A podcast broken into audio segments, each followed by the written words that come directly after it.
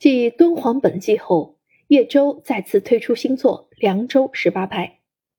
这部小说篇幅长达百万字，分上中下三卷，故事时间跨越半个世纪，出场人物上百个，是一部十足的大部头作品。小说故事线索纷繁复杂，花开数朵，各表一枝，融革命历史、地方文化、经济贸易、国际交流、民族精神于一体，是一部百科全书式的作品。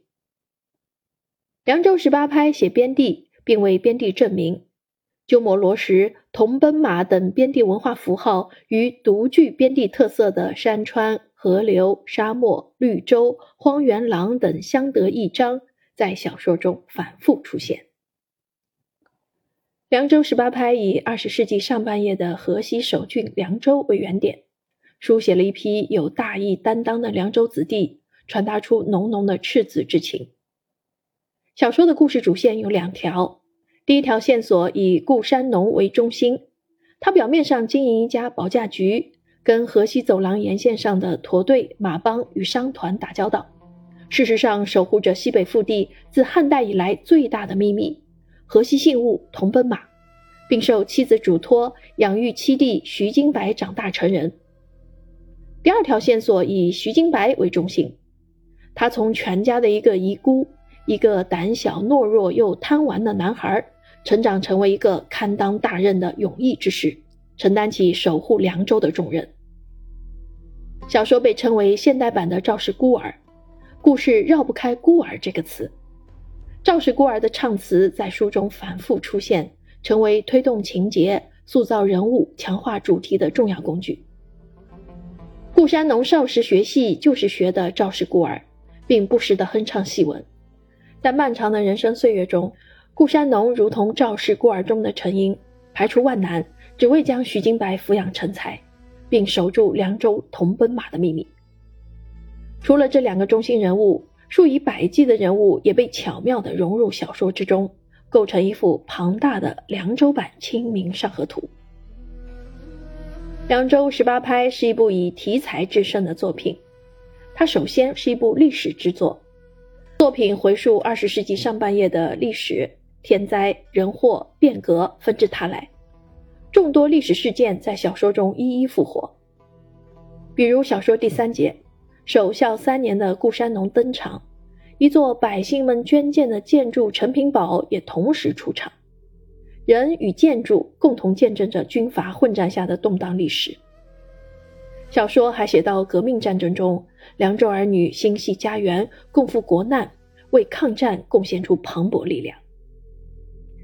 凉州十八拍同时也是边地题材，小说以千里河西为背景，聚焦河西走廊文化、历史、人物，营造出苍凉的边塞空间。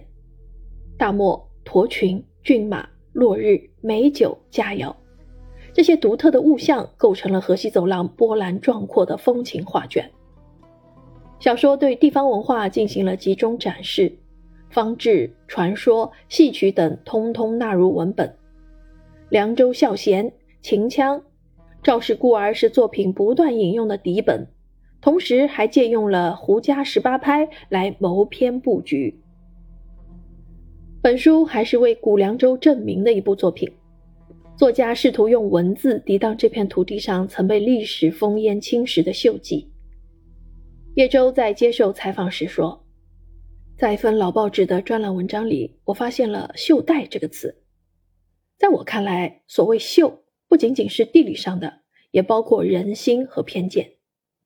于是我撒出了这一群少年，让他们去清除这些锈迹，不仅要把大地上的锈迹擦掉。”更重要的是擦掉人们心中的锈迹。凉州十八拍实现了这样的创作初衷。小说对凉州的书写有一个欲扬先抑的过程，最终呈现出一片充满道义与情义的土地。以主人公顾山农为代表的凉州义勇之士，体现出铁肩担道义传统精神的言传。以徐金白为代表的一代勇毅少年，也表现出一种沉着无畏的姿态。他们的故事不仅展现了河西走廊人民的精神风貌，更凸显了中华民族宝贵的人文传统。